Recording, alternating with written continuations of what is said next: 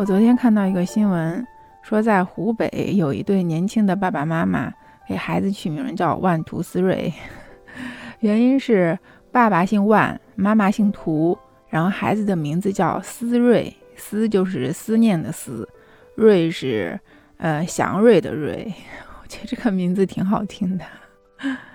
你好呀，我是糯米元宝，我在魔都向你问好。然后网友说这名字好，以后这小名就叫一二三。哎呀，真的是太有意思了。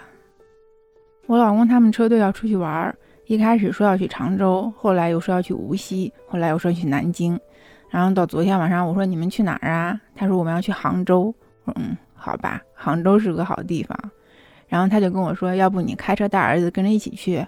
我说我不要，我觉得这个天还是在家 待着舒服。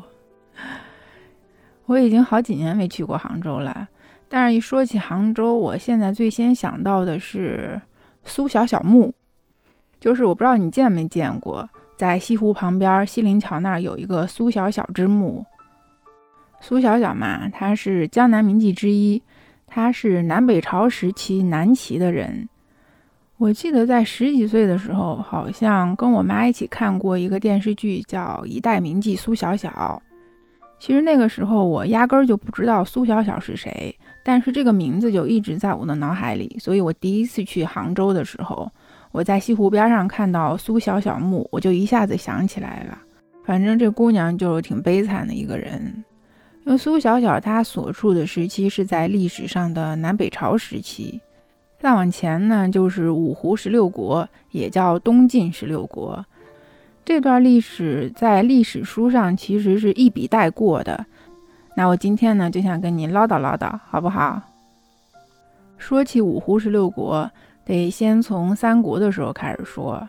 刘备和曹操他们打了那么多年，最后让司马家捡了个大便宜，建立了西晋，统一了全国。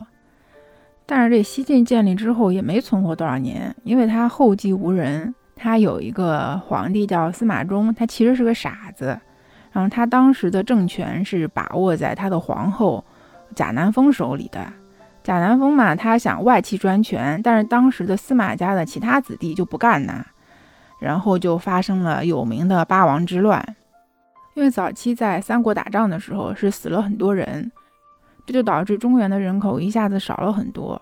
所以当局者呢，就从关外，就是北边的游牧民族，迁了大量的胡人来到中原这边。西晋八王之乱之后啊，就这个国力一下子就下来了，因为长期内耗嘛，再加上民不聊生，所以这个时候这些，呃，已经来到中原的胡人就开始趁机作乱，主要是匈奴、鲜卑、羯、羌、氐这五胡。然后从这个时候开始，一直到后面鲜卑族他建立了北魏这段时期，就是历史上的五胡十六国。呃，前后一共是一百三十多年。其实五胡十六国主要指的是在北方，南方的话是司马睿在琅琊王家的拥立之下呢，就在南京建立了首都，所以长江以南它是叫东晋。是统一的，然后北方呢就是五胡十六国五个民族嘛。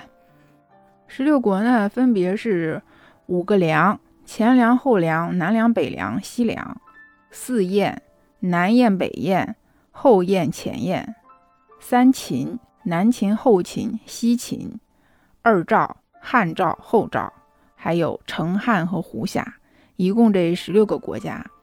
其实这里说的五胡十六国，它是指的主要的政权。五胡也不仅仅是五胡，它还有其他的民族。十六国也不仅仅是这十六个国家，它当时其实前后存在的政权国家有二十多个，但是因为那一些可能时间比较短呀，国力比较弱呀什么的，就没有被列在这个里边儿。我为什么要跟你说这些啊？是因为我等一会儿要跟你说两个我喜欢的历史人物。然后这两个人正好是在这个时期，所以我先把大环境捋一下，后边可能会更方便一些听起来。五胡十六国在历史书上几乎是没有的，呃，因为它还有一个名字叫五胡乱华，这个你看，听这名字就知道不是什么好事儿，对吧？其实这段历史确实是不怎么光彩。当时胡人政权入主中原之后，就杀了大量的汉人，就不到十年的时间，就杀了将近八百多万汉人。就某不知名的史书上说的啊，说当时五胡十六国结束的时候，就中原的汉人只剩下不到十分之一，其他的全被杀了。就我们说起胡人哈。胡人他其实是北方游牧民族的一个统称，但是我们中原人说起来就总有那么一点点儿轻视、轻蔑的意思，对吧？所以你看啊，从五胡十六国开始，到后来的北魏建立，北魏他是拓跋家的，他也是属于胡人，所以这段时间其实前前后后加起来是将近三百年的历史。也就是说，这三百年的时间，北方几乎都是在让胡人统治。所以在这个时期，胡人和汉人已经结合，结合的不能再结合了，所以就哗啦哗啦啊，搞不好现在的汉人都不是纯种的汉人，我们身上都是有胡人血统的。所以这段历史，你让历史学家怎么说？说五胡乱华，这些胡人搞不好是我们自己的祖先，对不对？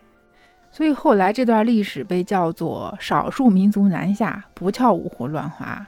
因为没法叫，你怎么说呢？是不是？就说起五胡十六国，就一个字儿，就是觉得很乱。确实是乱。你说当时的政权那更迭的可真快呀。说最鼎盛的时期啊，同时存在的政权有十一个。所以你说说，北方就这么大点地儿，它分成了十一块儿。而且啊，他这个都没多少年，比如说这个三十年、五十年，哎呀妈呀，过一百年都了不起了。就每个国家呢，就是不停的开始互相打架、互相厮杀，所以在那个时候的那些皇帝好像都不是很正常，就是要么就是呃变态，要么就是傻子，要么就是疯子，反正就是不是暴君就是昏君。所以这也就使得当时的社会风气特别的乱。你想啊。就指不定今天活一天，明天就不在了。所以当时人的一个想法就是我要及时行乐。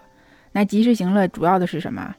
一个就是我要享受奢靡的生活，对吧？再一个就是男女关系非常的混乱，而且在那个时间，龙阳之风也是特别盛行的，甚至有很多都是男女通吃的。哎妈呀，真的比现在开放多了。其实当时这么开放，还有一个原因，就是因为。死的人太多了，为了提高生育率，那我们又说回来啊，酒色酒色酒色不分家嘛。那色有了，是不是酒也少不了啊？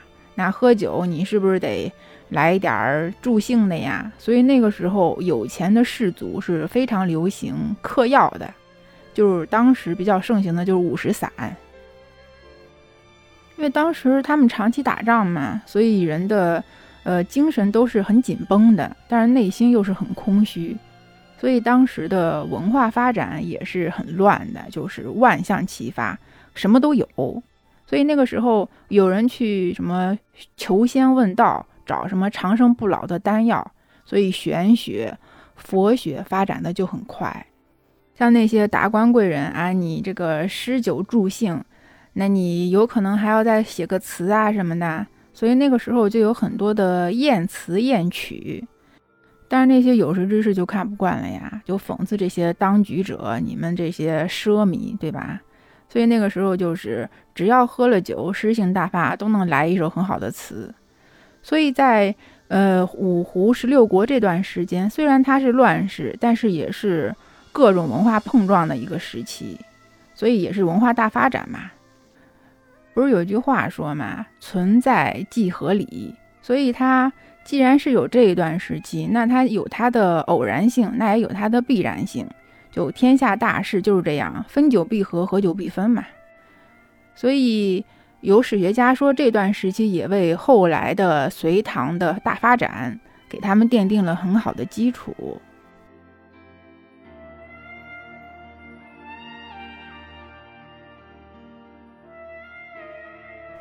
嗯，那我们今天就先聊到这儿吧。